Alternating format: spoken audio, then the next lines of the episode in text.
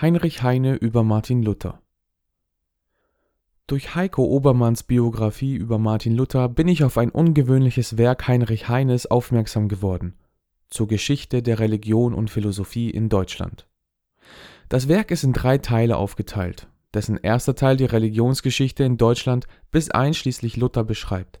Hier schildert Heine Luther als einen Nationalheld, der das Christentum überhaupt nach Deutschland brachte Gleichzeitig möchte er, da er derzeit als Flüchtling in Frankreich lebt, zeigen, dass die radikalen rationalistischen Freiheitsbewegungen Frankreichs bei weitem nicht so viel Freiheit erreichen werden, weil sie nur alter Katholizismus im säkularen Gewand bleiben. So schreibt er Jene Persiflage aber, namentlich die Voltaire'sche, hatten Frankreich ihre Mission erfüllt und wer sie weiter fortsetzen wollte, handelte ebenso unzeitgemäß wie unklug.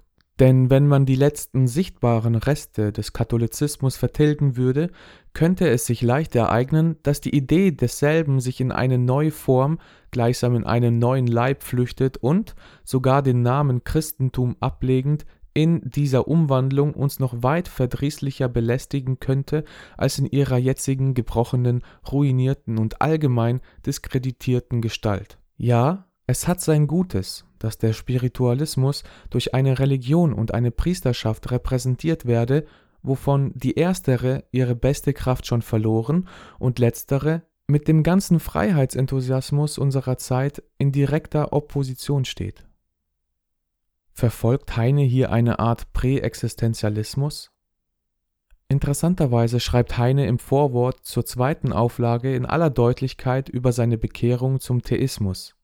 In typischer, sehr offener Heine-Art berichtet er: Ich könnte zwar, wie manche Schriftsteller in solchen Fällen tun, zu einer Milderung der Ausdrücke, zu Verhüllungen durch Phrase meine Zuflucht nehmen, aber ich hasse im Grund meiner Seele die zweideutigen Worte, die heuchlerischen Blumen die feigen Feigenblätter.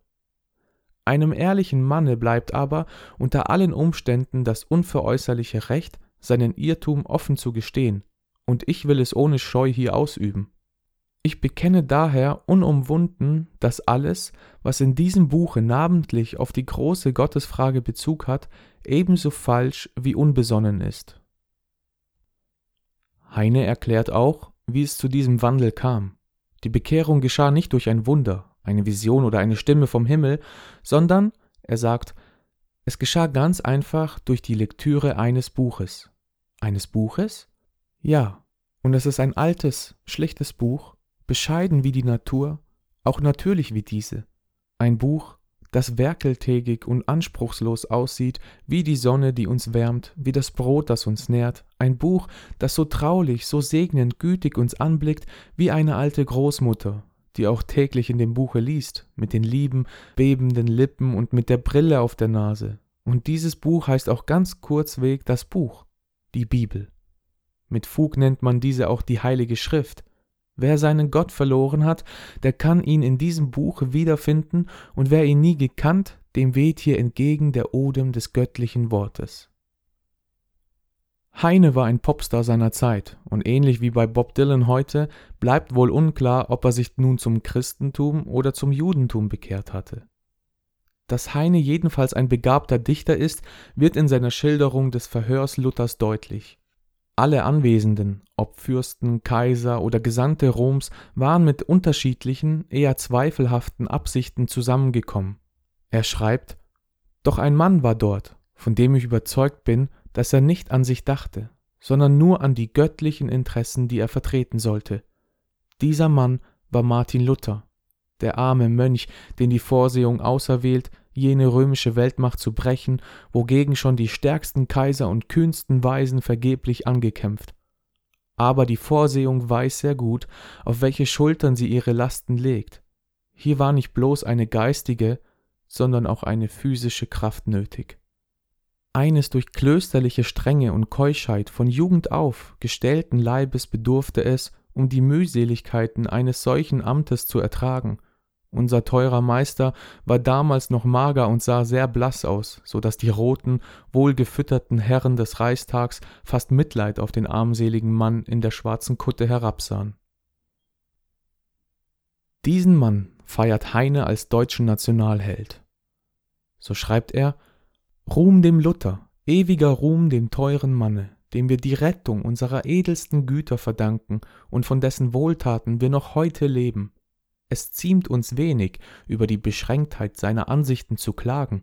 Der Zwerg, der auf den Schultern des Riesen steht, kann freilich weiter schauen als dieser selbst, besonders wenn er eine Brille aufgesetzt. Aber zu der erhöhten Anschauung fehlt das hohe Gefühl, das Riesenherz, das wir uns nicht aneignen können. Es ziemt uns noch weniger, über seine Fehler ein herbes Urteil zu fällen, diese Fehler haben uns mehr genutzt als die Tugenden von tausend andern.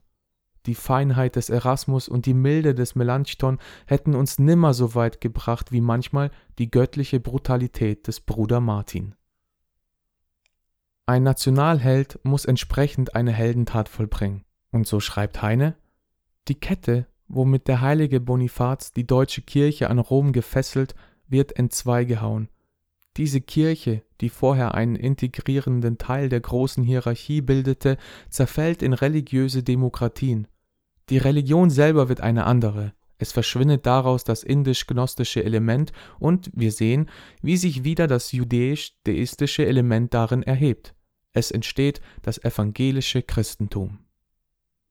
Am katholischen Christentum lässt Heine kein gutes Haar übrig. Als Gegentypus zum Held Luther entwickelt Heine den Papst Leo X. Und so schreibt er über ihn Leo X., der feine Florentiner, der Schüler des Polizian, der Freund des Raphael, der griechische Philosoph mit der dreifachen Krone, die ihm das Konklav vielleicht deshalb erteilte, weil er an einer Krankheit litt, die keineswegs durch christliche Abstinenz entsteht und damals noch sehr gefährlich war. Leo von Medicis, wie musste er lächeln über den armen, keuschen, einfältigen Mönch, der da wähnte, das Evangelium sei die Charte des Christentums und diese Charte müsse eine Wahrheit sein. Er hat vielleicht gar nicht gemerkt, was Luther wollte, indem er damals viel zu sehr beschäftigt war mit dem Bau der Peterskirche, dessen Kosten eben mit den Ablässgeldern bestritten wurden, so dass die Sünde ganz eigentlich das Geld hergab zum Bau dieser Kirche, die dadurch gleichsam ein Monument sinnlicher Lust wurde, wie jene Pyramide, die ein ägyptisches Freudenmädchen für das Geld erbaute, das sie durch Prostitution erworben. Von diesem Gotteshause könnte man vielleicht eher als von dem Kölner Dome behaupten, dass es durch den Teufel erbaut worden. Mit dieser Entwicklung einer deutschen Geschichte, die mit Luther erst wirklich anfängt, sucht Heine natürlich nach Argumenten für seinen Kampf um politische und publizierende Freiheit. Regelmäßig beklagt er den Zensor, der sein Werk derart kürzte, dass nicht nur der Sinn, sondern auch die Gesinnung verloren ging. Interessanterweise kürzte der Zensor kein Stück von der auch schärfsten Kritik an der Religion. Das macht das Werk auch für unsere Zeit interessant. Beim Lesen des Werkes wurde deutlich, dass die Durchführung der Reformation nicht die Sache eines einzelnen Reformators war und ist, eigentlich war der Protestantismus zur Zeit Heines als deutsche Leitkultur noch eine relativ neue Sache. Auch weltweit konnte der Protestantismus sich erst Mitte des 18. Jahrhunderts als Gegenkonzept zum Katholizismus etablieren den Schwan von Eisleben, der unterschiedliche Gesänge beherrschte, kann er vor allem für den Verdienst, eine einheitliche deutsche Sprache geschafft zu haben, nicht genug loben. So schreibt er Ich bekenne daher offenherzig, ich weiß nicht, wie die Sprache, die wir in der lutherischen Bibel finden, entstanden ist. Aber ich weiß, dass durch diese Bibel, wovon die junge Presse, die schwarze Kunst, Tausende von Exemplaren ins Volk schleuderte, die lutherische Sprache in wenigen Jahren über ganz Deutschland verbreitet und zur allgemeinen Schriftsprache erhoben wurde. Diese Schriftsprache herrscht noch immer in Deutschland und gibt diesem politisch und religiös zerstückelten Lande eine literarische Einheit. Der sicherlich schönste Abschnitt im Buch ist Heines Erinnerung an seine Studentenzeit in der er viel evangelische Gastfreundschaft erfuhr. Er schreibt, man muss zu Fuß als armer Student durch Norddeutschland wandern, um zu erfahren, wie viel Tugend und damit ich der Tugend ein schönes Beiwort gebe, wie viel evangelische Tugend manchmal in so einer scheinlosen Pfarrerwohnung zu finden ist. Wie oft des Winterabends fand ich da eine gastfreie Aufnahme, ich, ein Fremder, der keine andere Empfehlung mitbrachte, außer dass ich Hunger hatte und müde war. Wenn ich dann gut gegessen und gut geschlafen hatte und des Morgens weiterziehen wollte, kam der alte Pastor im Schlafrock und gab mir noch den Segen auf den Weg, welches mir nie Unglück gebracht hat. und die gutmütig geschwätzige Frau Pastorin steckte mir einige Butterbröte in die Tasche, welche mich nicht minder erquickten, und in schweigender Ferne standen die schönen Predigertöchter mit ihren errötenden Wangen und Veilchenaugen, deren schüchternes Feuer noch in der Erinnerung für den ganzen Wintertag mein Herz erwärmte